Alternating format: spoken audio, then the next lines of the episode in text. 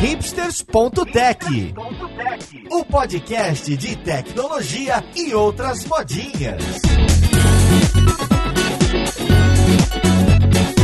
Olá, ouvinte, seja bem-vindo a mais um episódio do seu podcast preferido. Esse aqui é o hipsters.tech. Eu sou o Paulo Silveira e hoje a gente vai falar de code review, aquela técnica onde as pessoas podem falar mal do código da coleguinha ou do coleguinha. Então vamos lá no podcast ver com quem que a gente vai conversar hoje.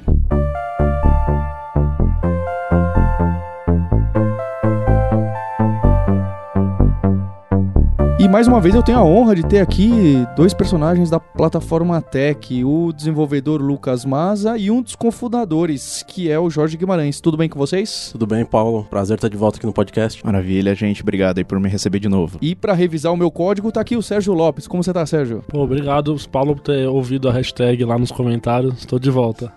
a hashtag volta Sérgio, vocês pediram. Sérgio tá mais uma vez aqui como nosso co-host, revisando o meu código, o código do Maurício Linhares também. E para essa conversa, então eu, eu, queria contextualizar, tem esse papo de code review que tá muito em alta, né? Tem uns últimos anos aí que tem ficado muito forte essa prática de tentar sempre ter o código na base limpo, de qualidade e em especial, vou chamar de vistoriado, revisto, revisado, revisado por uma outra pessoa ou por um outro desenvolvedor, por vários motivos. Antes da gente chegar nessa motivação toda, eu queria entender como que é hoje o processo de desenvolvimento quando a gente está usando algum repositório como GitHub ou, ou às vezes até outro serviço. Quando a gente recebe ali uma feature nova num, num, sistema web, olha, agora nessa tela de cadastro precisa ter CPF e precisa validar os dígitos ali, os últimos dois dígitos do CPF. Então, quando a, a equipe de desenvolvimento recebe esse card, essa história para ser feita, quais são os passos? Quem faz o tal do pull request? Quem que aceita? Quem faz o tal do merge? E em especial, o que, que é isso? Porque eu sei que tem muito ouvinte, assim como eu, que fica um pouco perdido nesse papo todo, nesse processo todo de escrever o código e do código parar no repositório e mais ainda, do código ir para produção. Acho que a gente escreve, sobe no FTP e aí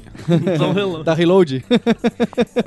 Acho que o contexto principal para colocar é você tá trabalhando em uma equipe. Acho que isso é legal ter em mente. Então, acho que quando a gente for falar aqui do processo e tal e das coisas que podem acontecer, sempre vai ter sempre mais de uma pessoa trabalhando no mesmo repositório, né? Então, acho que é aí que começa daí essa motivação. Então, eu peguei e na minha equipe alguém foi lá e escreveu esse código, editou o HTML, editou o JavaScript e editou o código nosso em Ruby on Rails, em Python, em alguma outra linguagem, um pedacinho de cada um. Ele vai pegar e vai preparar e colocar aquilo tudo dentro de um único commit, ou talvez não, né? Tem tudo isso. Quando ele fez esse commit, ele está preparado para fazer o tal do push e mandar lá para o servidor. Quando que alguém revisa? Quando eu devo pedir para o meu colega revisar ou eu devo antes de fazer o push eu falo Sérgio, senta aqui comigo, dá uma olhada aqui nesse código para ver se eu não estou comendo alguma bola ou se eu estou violando alguma convenção do nosso time escrevendo um código porcalhão e feio? Quando que é esse momento? Durante o desenvolvimento, você vai trabalhar na sua máquina. A pessoa que for trabalhar nessa feature nova vai mexer no HTML, vai alterar o JavaScript, vai colocar código novo, vai apagar código velho, vai escrever algum teste novo para garantir que isso daí funciona. E no ambiente dela local, ela pode criar um branch no repositório Git do projeto, fazer os commits ou os commits, dependendo do tamanho do trabalho, com essas mudanças nesse branch, vai fazer um, um git push pro repositório de origem, seja o seu GitHub ou um Bitbucket ou algum outro lugar que você está centralizando o seu código, criar um pull request que vai ser como se fosse uma thread de e-mail, uma discussão sobre só aquele pedaço de código que ela escreveu. É, né? Mas tem uma, uma opção de não usar esse pull request. A, a, maneira mais direta seria ele enviar tudo no tal da master. Coloca tudo no, seria no, no branch principal na master. E a mudança já tá, tipo assim, já tá valendo. Já, já tá valendo, ela tá oficial. Pode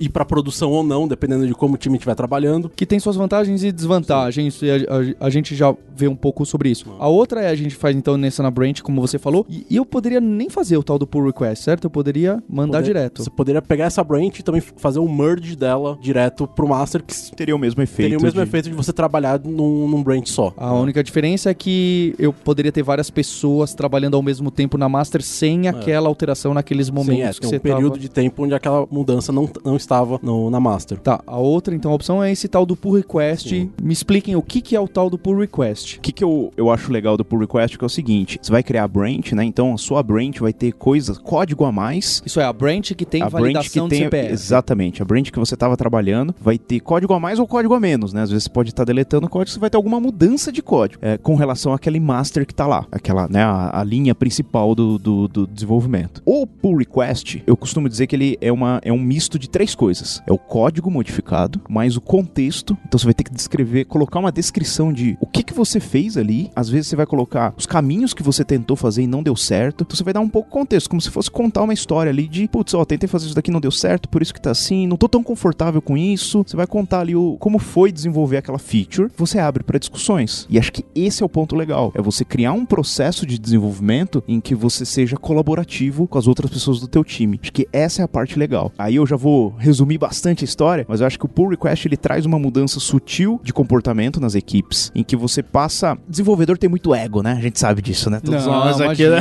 não, não, não, que isso. Fale por você.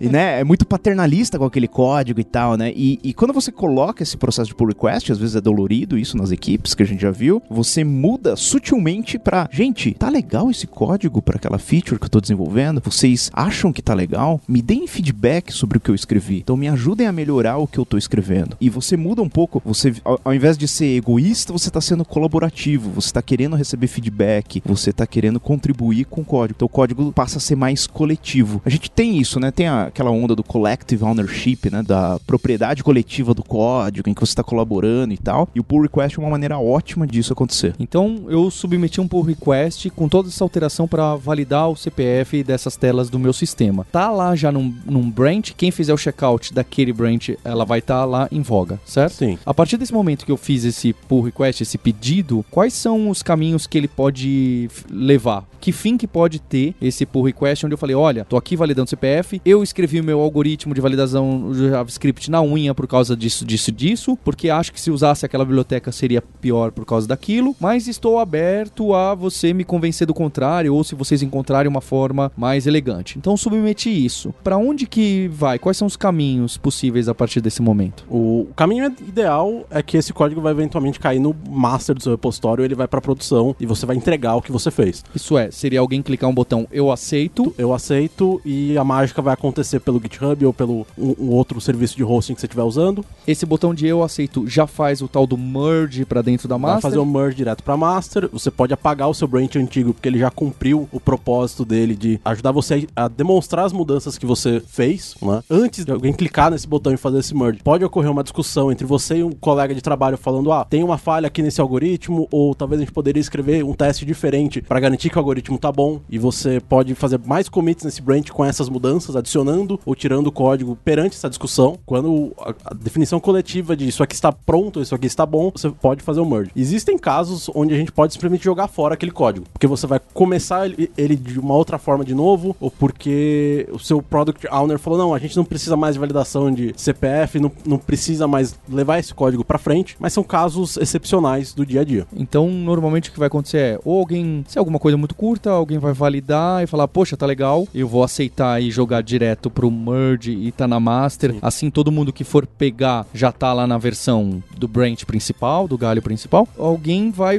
falar, não, olha, ele já vai commit e falar, eu acho que essa linha de código aqui precisava estar assim por causa disso, disso, disso, e colocar um teste de unidade para, olha, tá vendo que faltou tomar cuidado com isso? Acho que também um- um- uma revisão bem legal que eu gosto de ver é assim, cara, eu acho que talvez se fizesse de uma outra forma, ficaria mais clara a sua intenção do código. Esse tipo de revisão em que você está falando de legibilidade ajuda muito a, a manutenabilidade do código a longo prazo, vai. É, é um tipo de revisão que eu gosto de ver bastante. Então, é, acontece, fala assim, poxa, e essa questões de nomenclatura, design de API, né, do código e tal, esse tipo de feedback é bem legal receber. Você pode entrar mais em detalhes, mas acho que não importa quem que tá dando esse feedback, se é um cara mais júnior na equipe, se é um cara mais sênior ou não. Eu acho que todo mundo pode contribuir em dar feedback e receber feedback também. Acho que um ponto legal do pull request do, da do code review em geral é você tá em busca de melhoria contínua, né? Que é um negócio que tá todo mundo falando, agilidade, a gente fala bastante disso. E dentro do desenvolvimento, é, acho que é uma das práticas que ajudam bastante isso também. Tem outras também, claro. Já tem o problema do falso cognato em português. Por que, que o pull request não é um push request? Pull request, na verdade, no GitHub ele é chamado de pull request. No GitLab, é, em outras ferramentas, acho que ele é merge request, que é um nome que até faz mais sentido, Faz né? minha cabeça agora falou, ah... Ah, faz mais mais sentido. Mas a gente tem que entender que ele não foi. Essa é uma nomenclatura que não foi inventada pelo GitHub. Então, dentro do Git, se você for rodar agora o Git e procurar por um comando chamado request pull, ele já existia. Porque na verdade você estava querendo falar o seguinte: olha, ele formata, na verdade, ele pega essas mudanças de. Funciona bem parecido. Ele pega esse código, cria um patch só, né? Como se fosse um commit só. Você tem que escrever um texto e esse texto vai ser mandado como corpo de um e-mail para a lista de discussão. O pessoal do kernel do Linux é que começou a usar esse tipo de fluxo de desenvolvimento, de processo. Então, o mantenedor do código, ele ia lá na lista, na mailing list, e ele fazia o pull daquela mudança que estava dentro do corpo de e-mail do cara. Então é daí, tipo, o pull vai na, pensando do ponto de vista de quem Da tá outra aceitando, aceitando. É, que eu tá sempre faria mergeando. Assim também, era o cara que tá. É. Você tá contribuindo com um projeto, você tá solicitando que você pegue essa. O push eu já dei, certo? O push tá lá. Tá na Pessoal, essa é uma tática de um host de podcast, é uma tática retórica aqui. Estou colocando. Sérgio tá agressivo É, agora. é, né? eu Não, tô- tomei uma chapuletada aqui.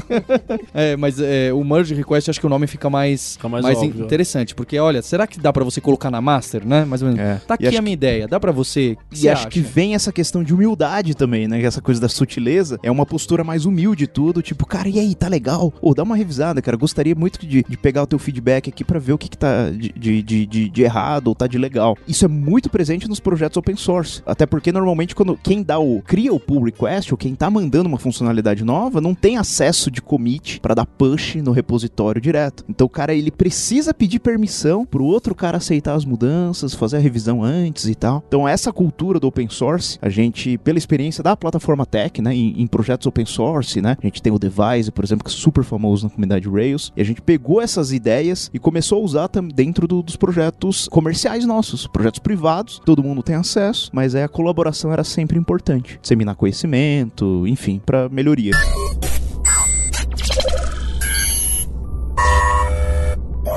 A ideia do pull request, sem dúvida, né? é, chama muita atenção e, e quem ouve a primeira vez fica bastante empolgado. Porque você fala, poxa, agora vai ficar organizado as coisas que entram dentro do código, vem em grupinhos e dá pra enxergar o que que. Ah, isso aqui tá condizente. Esse aqui é um grupinho de commit que faz sentido pra aquela feature, talvez, né? E eu imagino que projetos pequenos e médios funcionem muito bem. Mas e no momento que a gente tem muito pull request ao mesmo tempo acontecendo, e aí os pull requests também não deve ser tão rápido das pessoas aceitarem ou não aceitarem. E eles começam a ter esses branches que vivem por um tempo, por um período talvez é, mais longo do que a gente gostaria. Se eu tenho vários branches vivendo concorrentemente por um longo período, na hora de fazer o, o merge, né, de aceitar o pull request, talvez comece a ficar um pouco complicado de gerenciar esse monte de, tipo, ah, veio esse, putz, mas agora veio esse, eu não imaginava que aquilo deu conflito aqui, conflito ali, e aquele código já ficou velho. Vocês sentem isso nos projetos da vida real ou, ou é, é um caso mais raro de acontecer? Não é um caso raro, conforme o seu projeto vai crescendo, seu time vai crescendo, é normal esbarrar em, em situações assim, mas assim, tem muito mais a ver de como as pessoas se organizam dentro de um projeto, como vão distribuir o trabalho, como os desenvolvedores estão organizados do que a ferramenta em si. Porque se você tem um repositório muito grande, se você quiser revisar todos os pull requests do seu time, você não vai trabalhar, você vai ficar revisando pull request. Então, em muitos casos, existem times que trabalham em funcionalidades específicas ou em partes específicas do projeto, e aí é esse grupinho que tem que revisar os pull requests um do outro e não um time de 80, 100 desenvolvedores tem que revisar tudo. Garantir um processo contínuo onde você consegue terminar as coisas e fazer os merges com uma certa frequência e todo mundo cuidar dos seus próprios branches para esses casos, ó, agora eu tenho um conflito, tem alguma outra mudança que uma outra pessoa fez, requer um pouco mais de manutenção do dia a dia, mas é um mérito de organização de cada um cuidar do seu próprio branch, não ter a mesma pessoa com cinco branches rodando em paralelo, fazendo um monte de coisa, mas não terminando nada. É uma receita muito boa para você ter problema com o repositório Git, é um caso desse. Eu acho que quando você tem uma equipe maior, em que pode parecer que essa prática de pull requests fique mais caótica, eu acho que é aí que eu recomendo mais ainda que você use pull request code review. Então, alguns casos que podem acontecer, às vezes você abre um pull request de um código que fica meio que largado e nunca é mergeado e fica velho. E a gente sabe, código apodrece, né? Código estraga. Então, cara, que bom, porque se não foi mergeado, significa que ninguém precisou daquilo. Que ótimo, não tava no meu master, não tava no meu code base virando débito técnico para eu ligar depois. Ótimo. Essa é uma situação muito legal. Outra situação é, às vezes é uma coisa que ficou um tempo parada e aí ela precisa, não, agora a gente precisa disso. Legal, você consegue dar o rebase, enfim, tem várias técnicas no Git para você lidar com esse tipo de situação, mas o bacana é que sua feature ficou isolada, ficou pronta ali na gaveta, você vai ter que tirar a poeira um pouco dela, vai ter que resolver alguns conflitos, claro, podem acontecer, mas você resolve isso no âmbito do pull request e não mais quando você tá querendo colocar alguma coisa em cima do master e tal. E pensa na outra situação, imagina que você tem uma equipe grande trabalhando no mesmo code base e tá todo mundo dando pull e push toda hora no mesmo repositório. E a gente aqui tá trabalhando em várias features diferentes. Mano, que zona! Toda vez que eu vou começar um- uma feature nova, eu não sei mais o, o código que tá. Eu acho que deveria ser parecido uma analogia seria você ser um decorador de interiores e aí você vai decorar um ambiente quando você chega lá com o material, a janela mudou de lugar. Aí você vira as costas, depois vira de novo, a porta aumentou de tamanho. Aí você fala: "Meu, ferrou. O que que tá acontecendo aqui, né?" Então eu acho que o pull request acaba trazendo de volta um pouco da sanidade aí de pequenas entregas. Eu concordo, não pode deixar uma pull request ficar muitos dias em aberto. Eu não tenho nenhuma regrinha de ouro pra falar, mas isso vai variar em várias equipes, mas eu acho que faz todo sentido mesmo em equipes grandes.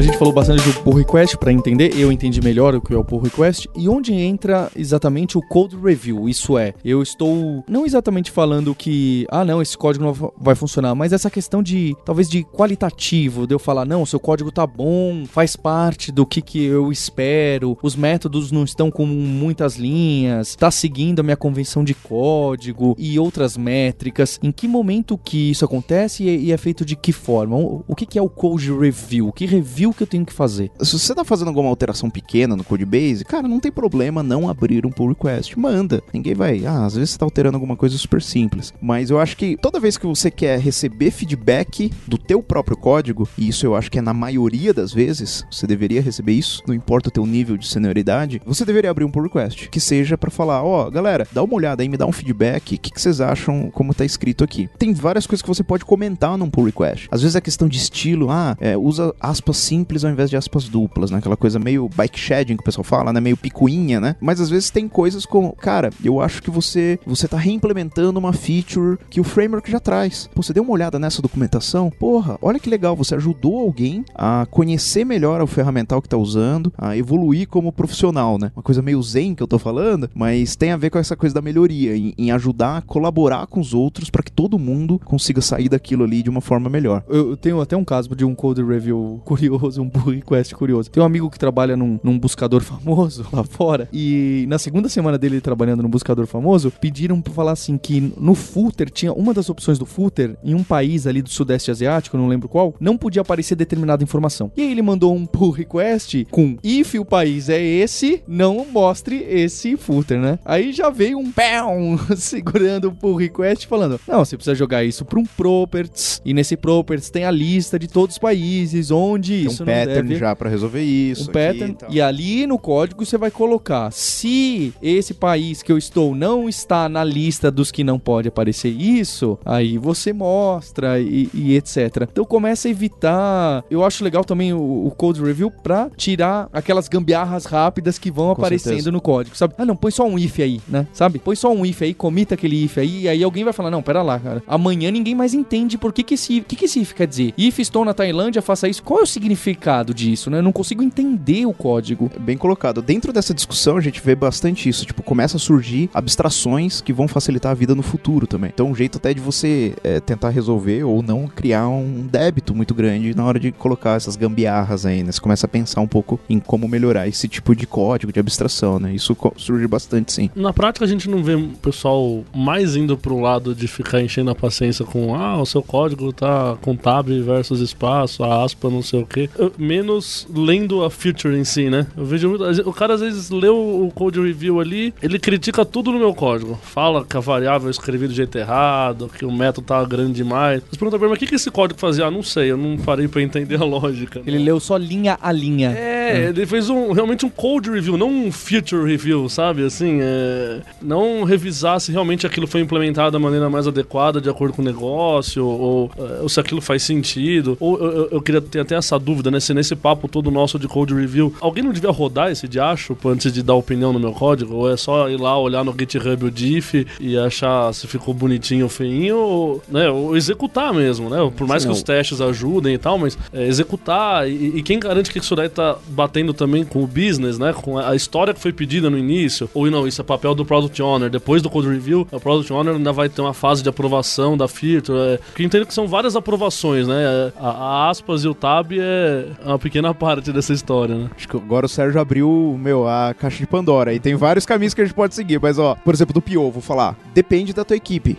A gente já trabalhou em equipes em que o PO dava checkout da branch ou alguém fazia o deploy. Isso é super comum, na verdade. Inclusive, eu adoro quando isso acontece. Fazer o deploy da branch no ambiente de QA. Testa aí a funcionalidade. Tá tudo ok? E aí o cara aprova. E aí só depois desse check é que o merge acontece. Isso é mais difícil Mas acontecer. tem esse papel separado. O pior é que, por exemplo, o amiguinho que reclamou da aspas, ele nem rodou, né? É isso. Ou Aí não? depende da equipe. Ou normalmente não. ele não vai rodar porque normalmente você tem, por exemplo, os próprios testes no teu pull request. É, se você tem um ambiente de que um, um servidor de build que reporta lá dentro do GitHub, você já tem a informação de que o teste passou. Então aí você já fica mais tranquilo, né? Você não precisa rodar todos os testes na tua máquina só para poder dar um feedback, por exemplo, de clareza de código, por exemplo. Uma prática bem simples que ajuda bastante a, a mover um pouco dessa discussão a só sobre o código em si, mas a mudança que está sendo feita. Você pode estipular no seu time uma regra de toda vez que você criar uma interface nova, fazer alguma mudança visual, você tem que gravar um GIF para colocar no pull request para mostrar aquela feature nova funcionando. Então isso alivia um pouco do trabalho de eu ter que baixar o seu código, rodar na minha máquina, abrir no browser e testar. E realmente você pode ver assim, não, eu tô fazendo um processo de checkout com pagamento de cartão de crédito, tem aqui passo a passo formulário, preenchendo. No mínimo força a pessoa que fez a testar no ambiente dela, porque é bem comum você fazer a feature inteira sem nunca rodar ela no seu ambiente de desenvolvimento, achar que tá certo. Outra coisa que ajuda é, a diminuir essas picuinhas é você combinar um guia de estilo pro teu código, que é, na verdade é um negócio que, por exemplo, se a gente tá falando de empresas que criam conteúdo, escrita, né, imaginam jornais, vocês têm um guia de estilo do jornal, de redação, em que a gente vai combinar. Não, aqui se usa aspas simples, as- aspas duplas e tal, para evitar esse tipo de discussão. E aí você tem também ferramentas automatizadas que vão fazer todo o check dessas regras que você tem. E aí, por exemplo, a gente tem a nossa ferramenta que, que a gente lançou como produto, que é o Ebert, que te ajuda. Uma das premissas do Ebert é te ajudar com esse tipo de coisa. Você não precisa ficar se preocupando em revisar esse tipo de coisa no código. Você vai se preocupar com coisas mais importantes, como design de código, clareza, enfim, toda essa parte mais importante mesmo da revisão. Qual que é a, ligação do Code Review com o Pair Programming? Imagina que eu tô na minha equipe e quase todo o código é feito pareado, então o código que eu escrevi, o Sérgio já leu, porque ele tava do meu lado quando eu escrevia. Eu preciso ainda de um pull request de ter uma terceira pessoa olhando esse mesmo código para dar uma opinião? Como que isso funciona no... no... Eu acho que o pair programming e o code review, eles têm vários objetivos parecidos, né? Então compartilhar conhecimento, que a gente ainda é um negócio que a gente nem falou ainda aqui e tal. Então eu acho que são práticas eh, que podem ser complementares. Se você tem uma equipe de poucos, poucas pessoas e normalmente a galera toda pareia junto, às vezes você não precisa, você não tem um volume tão grande de, de mudança e tão grande de pessoas que queiram olhar, que você precise disseminar esse conhecimento. Agora, se você tem um par trabalhando e tem outros cinco, seis pares trabalhando também, será que eles precisam ajudar no, no review desse par? Será que não? Aí vai depender bastante do que vocês combinarem em termos de prática da equipe. Eu acredito que sim, ainda tem valor você fazer uma revisão de código depois do pair programming.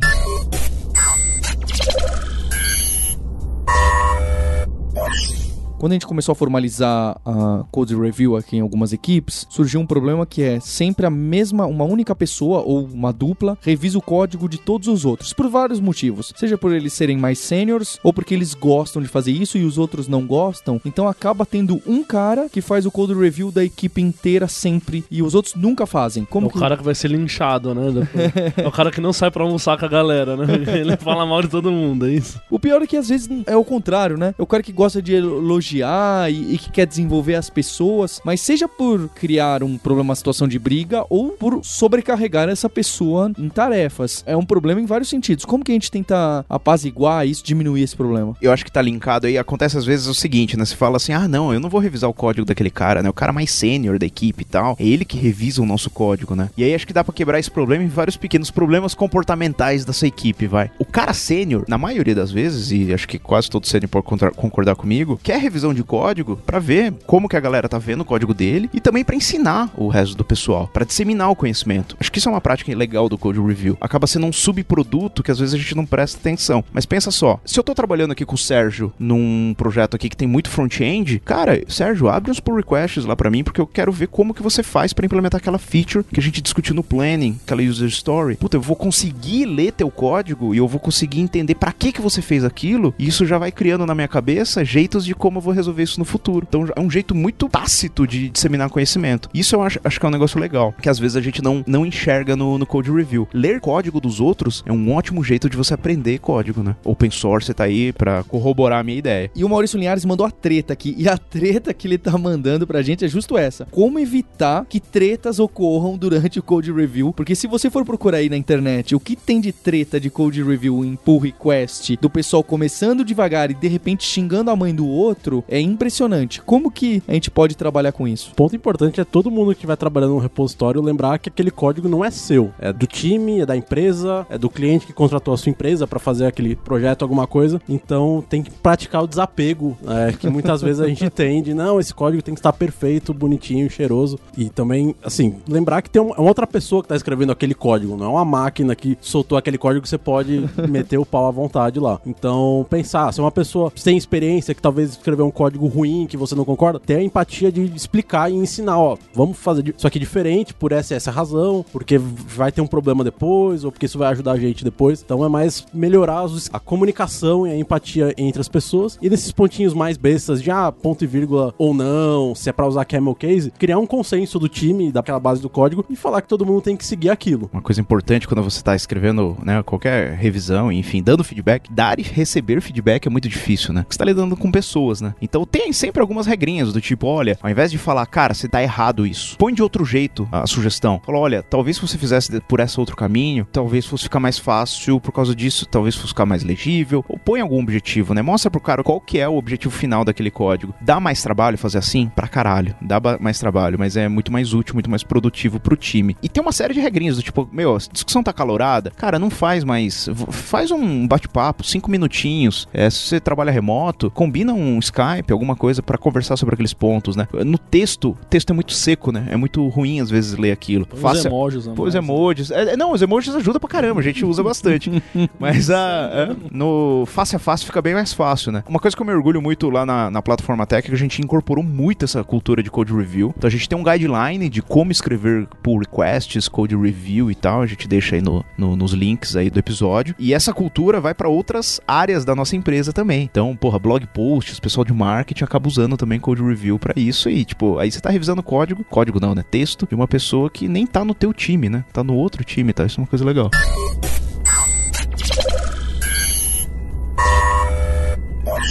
A plataforma Tech é um, uma empresa que ficou muito conhecida pela prestadora de serviços e vocês aí é, se enfiaram no mundo de produtos, que eu acho muito bacana. Inclusive criando um produto para resolver esse tipo de problema. Vocês podiam falar um pouco o que, que é e o que, que faz o produto? Então, a gente criou uma ferramenta interna, né? No começo ele era só uma ferramenta interna para ajudar nessas picuinhas de revisão de código. Ah, aspas simples, é, white space que tá sobrando, esse tipo de coisa. A gente pegou, juntou um monte de engines, né, de revisão de código, né, motores de revisão de código open source e montou um produtinho que ia dentro do teu pull request e comentava, como se fosse uma outra pessoa comentando, né? Fosse... Então, na verdade, a gente criou um, um, um bot de GitHub que é o cara chato, que é o Sérgio, né? Que é o Linhares, né? Não, zoeira.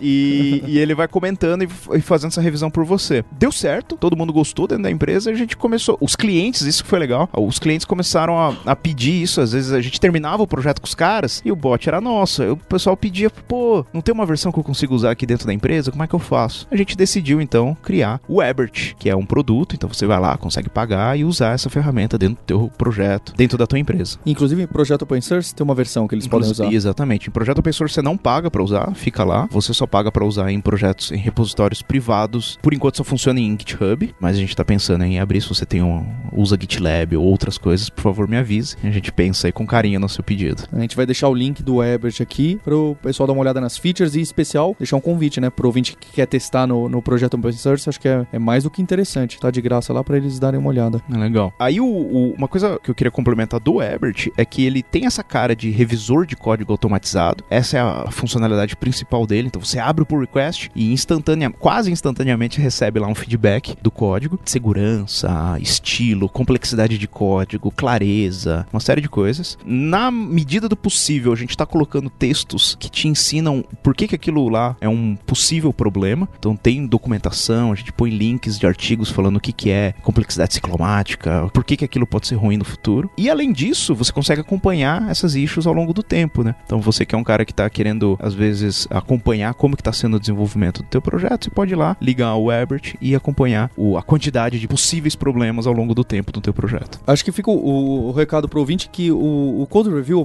por- mais que esse seja abstrato, acabou se tornando uma prática meio que essencial aí hoje no desenvolvimento moderno, certo? Seja através do pull request, seja através de uma ferramenta como o Ebert, ou seja uma maneira maluca que a sua empresa inventou de, ah, a gente faz o pré-programa assim, a gente senta do lado, pega papel e caneta e dá um check e fala que o código tá revisto. Parece que trabalhar sem o código tendo sido visto por duas pessoas tá ficando um pouco complicado no, no mundo de hoje. Eu acho que a maioria dos times que a gente admira por aí de software, de produtos, eles usam algum esquema de revisão de código, na verdade, algum esquema de você colaborar em grupo para garantir que o codebase está legal e que serve e que vai ser manutenível a longo prazo.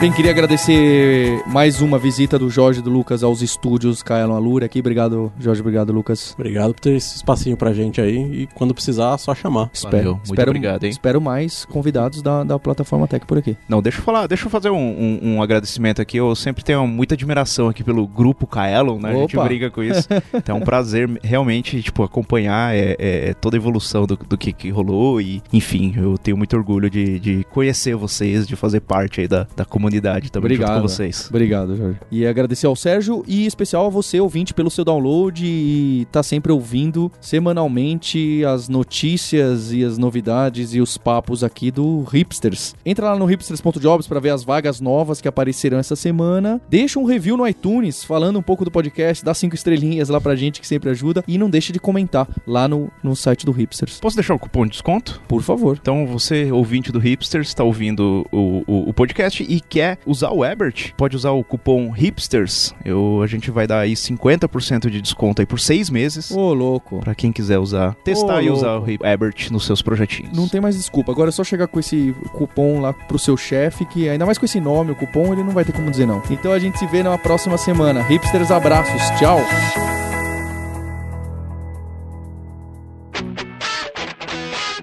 Você ouviu o hipsters.tech, produção e oferecimento alura.com.br, cursos online de tecnologia e Kaelon, ensino e inovação. Edição Radiofobia, podcast e multimídia.